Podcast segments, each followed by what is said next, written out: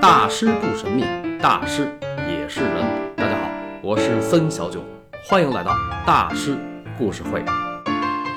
梵高被称为向日葵画家，但是作为一个荷兰大师，他的向日葵却不是开在故乡，而是开在法国。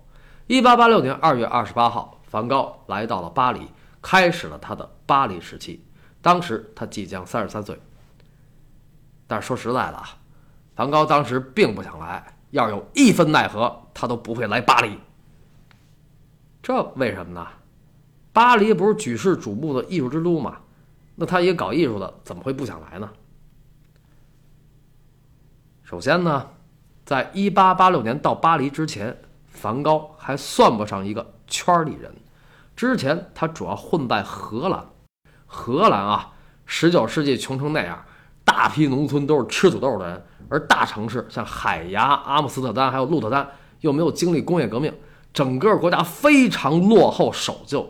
这么一种土壤，你想搞前卫艺术、先锋艺术，那不是作死吗？所以在故乡，梵高的艺术一文不值。那么话说，一八八五年五月，梵高在荷兰农村纽南被亲人彻底赶出了家门。到了年底，他去了比利时的安特卫普。安特卫普啊，全球第一个钻石之都，历史悠久的国际化文化名城。早在文艺复兴时期，那地方就已经火了。为什么呢？安特卫普属于弗兰德斯呀，从勃艮第公国到哈布斯堡王朝，王室后裔爱艺术，所以后来那地方就出了个大画家鲁本斯。这个鲁本斯虽然不是生在安特卫普，但是那里是他一生中停留最久的地方。他最后也是在那个地方去世。他的大部分画作都是保留在安特卫普。那梵高在安特卫普待了大概三个月，又是看大师名作，又是找模特，又去上大学。他去的那个大学可超级超级不一般，堪称北欧央美。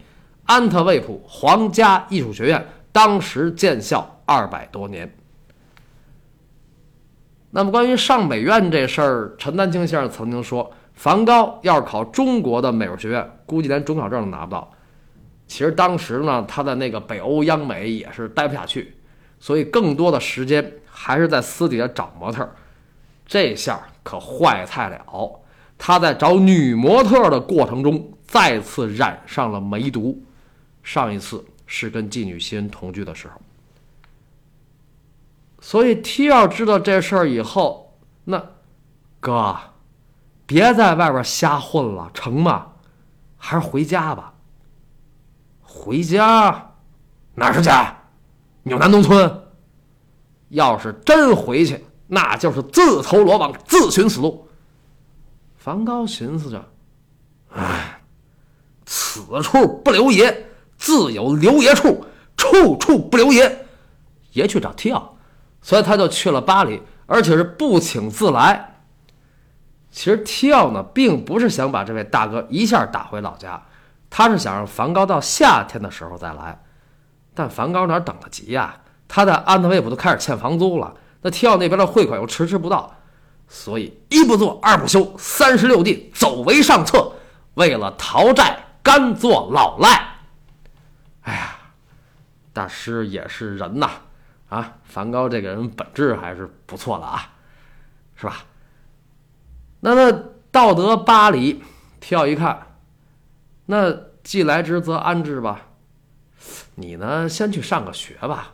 要想发展自己，得先混朋友圈。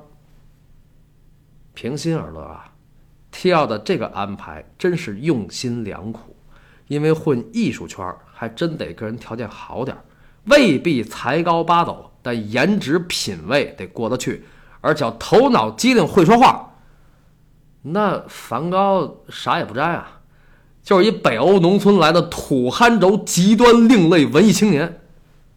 所以，一八八六年三月，他就去了蒙马特高地著名的科尔蒙画室，但是待了三个月就不去了。这就是天生的大师命啊，适应不了班级教学。不过他在科尔蒙画室的那段经历还是很值的，因为在那里，梵高真的人生第一次有了朋友圈。科尔蒙画室的同学非富即贵，有棉花商的儿子、军火商的儿子，最贵的当属图鲁兹劳特雷克，那是个真正的贵族，拥有千年爵位。但是因为欧洲贵族吧总是近亲结婚，于是千年下来到了劳特雷克这儿，从小骨骼发育不良，十几岁的时候摔过两次，然后腿摔断了就不长了，成了个侏儒。可是劳特雷克身残志不残，他投身艺术，加上天赋超群，终成一代大师，被称为十九世纪末的画坛奇才、红磨坊画家和蒙马特之魂。啊，当然这是后话啊。梵高去科尔蒙画室的时候，劳特雷克才二十一岁。别看这个劳特雷克身高只有一米五几，但是他在班里可是个中心人物，每周都召集一帮人回家开 party。梵高在之前的人生经历中，但凡扎在人堆里，必受孤立排挤，但是这一次没有。劳特雷克开 party 也叫上梵高，不过大家还是觉得他挺怪的。温森特这哥们儿吧，画画忒暴力，他使这么大劲儿干嘛？画个素描还经常把纸擦出个窟窿，而且情绪还非常紧张，非常容易激动。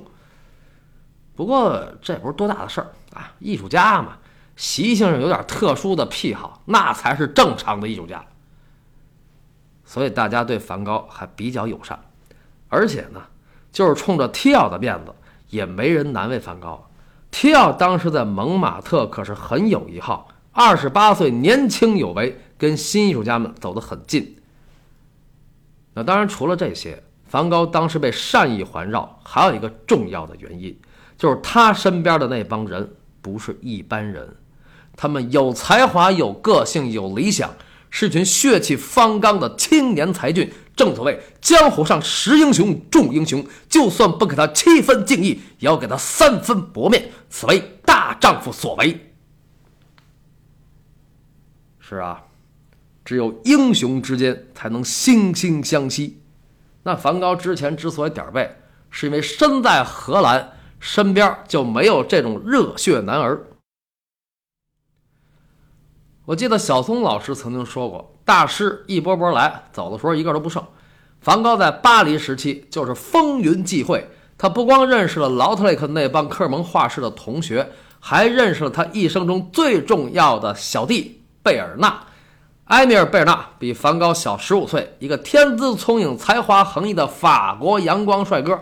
梵高去世之后，他是梵高最最重要的推广者之一，他是世上第一个发表梵高书信的人。其实论起来呢，贝尔纳跟梵高是校友，他之前也在科尔蒙画室，但是在梵高去之前，他被开除了。为什么呢？太聪明，太招摇，恃才放旷，不招老师待见。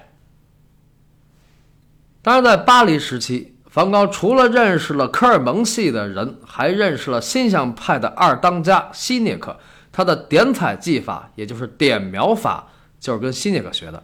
此外，他还认识了开画材店的堂吉老爹，因为大家都去那儿买东西。然后，梵高还认识了一位奇女子，就是灵谷咖啡馆的老板娘。到今天，蒙马特的咖啡馆依然很有名。而1887年7月之前，灵谷咖啡馆在蒙马特高地很有名。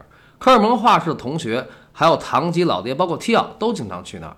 咖啡馆的老板娘是一位意大利美女，名叫塞加托利。年轻的时候，曾经给巴比伦画派的科罗大师和印象派的马奈大师做过模特，所以被称为大师们的模特。到了梵高的巴黎时期，斯加托利虽然已经徐娘半老，四十好几，但大师们的模特就是大师们的模特。一八八七年的早春，他继续给梵高做模特。这样一来二去。梵高心里就此起彼伏啊！为什么呢？在灵谷咖啡馆，不管是饭菜还是酒水，包括办画展，梵高一律免单。他那幅著名的灵谷咖啡馆的老板娘就是在那儿画的，画面背景中的日本浮世绘就是他当时正在办的一个画展。那这个待遇啊，梵高长这么大。除了塞加托里，还有谁这么对过他吗？没有啊。况且人家还是个性感美女，虽然已是人到中年，但依然风韵犹存。大师们的模特不是白叫的啊。于是梵高就爱上了塞加托里。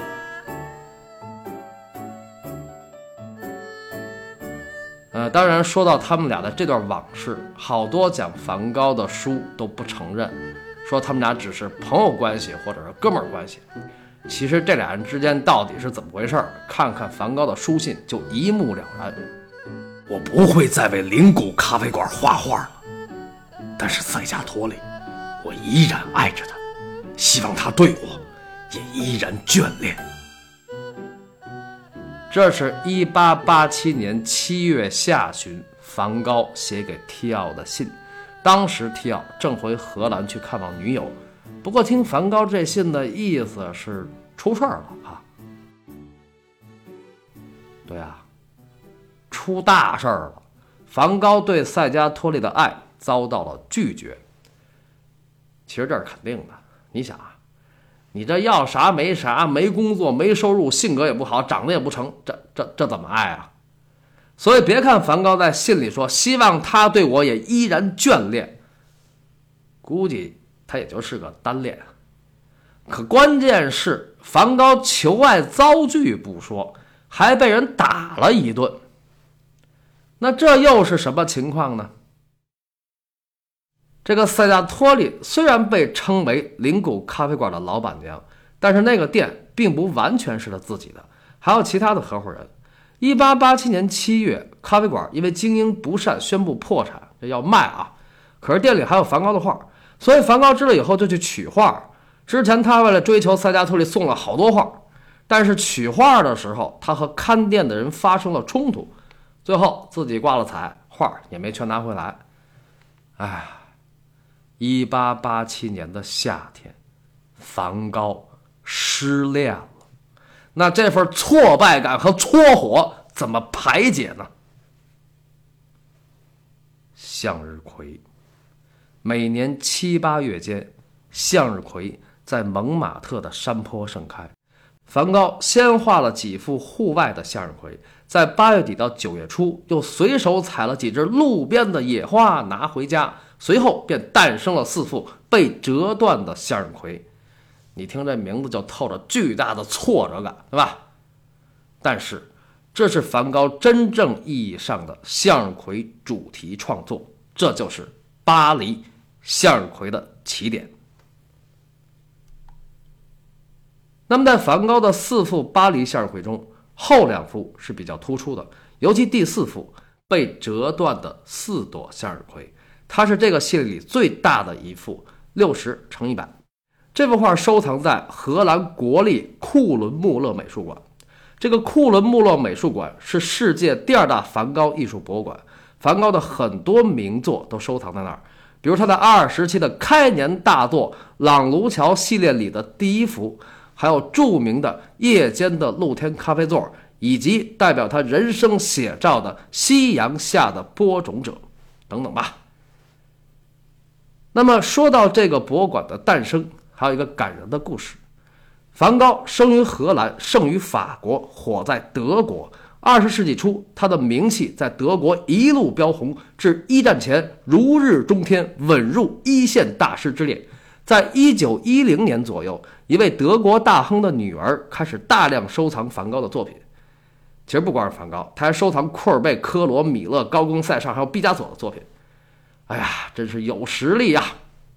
对啊，这位女子啊，这位女士名叫海伦，因为她不光是大亨的女儿，还是大亨的媳妇儿。她老公是位荷兰大亨，他们家就住在荷兰的一个森林里。那么，本来这大亨两口子大量收藏大师名作，但是随着大萧条时期的到来，这事儿就没法弄了。于是，一九三五年。这两口子就跟荷兰政府谈：“你们要是能在我们家住的这林子里盖座博物馆，我们就把这些藏品全部捐给政府。”哎呀，这气概啊，没谁了。那荷兰政府当然答应了。这简直是天上掉了个大馅饼啊！为什么呢？欧洲那种地方，一个国家要是没几个像样的博物馆，那就是土鳖。因为文化艺术就是家底儿啊。荷兰在历史上又没有太多的名人，比不了德国、意大利还有英法两个老炮儿，对吧？所以这个事儿就一拍即合。那么到了一九三八年，库伦穆勒博物馆竣工开放。那为什么要叫库伦穆勒博物馆呢？因为海伦的父亲姓穆勒，她的老公姓库伦。海伦女士担任了库伦穆勒博物馆的首任馆长，她在第二年去世，也就是一九三九年，享年七十岁。啊，多么伟大的一位女性！那么，在梵高的巴黎向日葵中，有一幅。后来被纽约大都会艺术博物馆收藏。按创作的时间顺序，就是这个系列的第三幅被折断的两朵向日葵。其实它头三幅都叫被折断的两朵向日葵。那么这幅画的亮点在于它明显体现了梵高日后的艺术风格走向。在一片蓝色背景中，两个硕大的向日葵花盘明晃晃、金灿灿。好似飘在天空，又好似飘在水中。这种极强的平面装饰感，来源于当时欧洲流行的一种经久不衰的异国审美，就是日本浮世绘。从印象派开始。这种日本艺术就严重影响和引领着西欧的文化圈，而梵高是整个19世纪下半期的艺术家里被影响的最深的一个，以至于后来他在1888年夏天在阿尔给提奥写信说：“从某种意义上讲，我的一切作品都是以日本艺术为基础。”其实，梵高远赴阿尔跟日本浮世绘也有着密切关系。可是东瀛之国，离欧洲不止万里烟波。这小小的浮世绘，何以能远渡重洋，在西欧大地上掀起一股狂潮？就像梵高的传世名作《星月夜》在构图上借鉴的那幅画《神奈川冲浪里》，葛饰北斋大师的这幅封神之作，还有一个名字叫巨浪。那么这股巨浪究竟因何而起？又是如何把梵高推向了人生的下一站呢？请听下集《浮世绘梦中的蓝天》。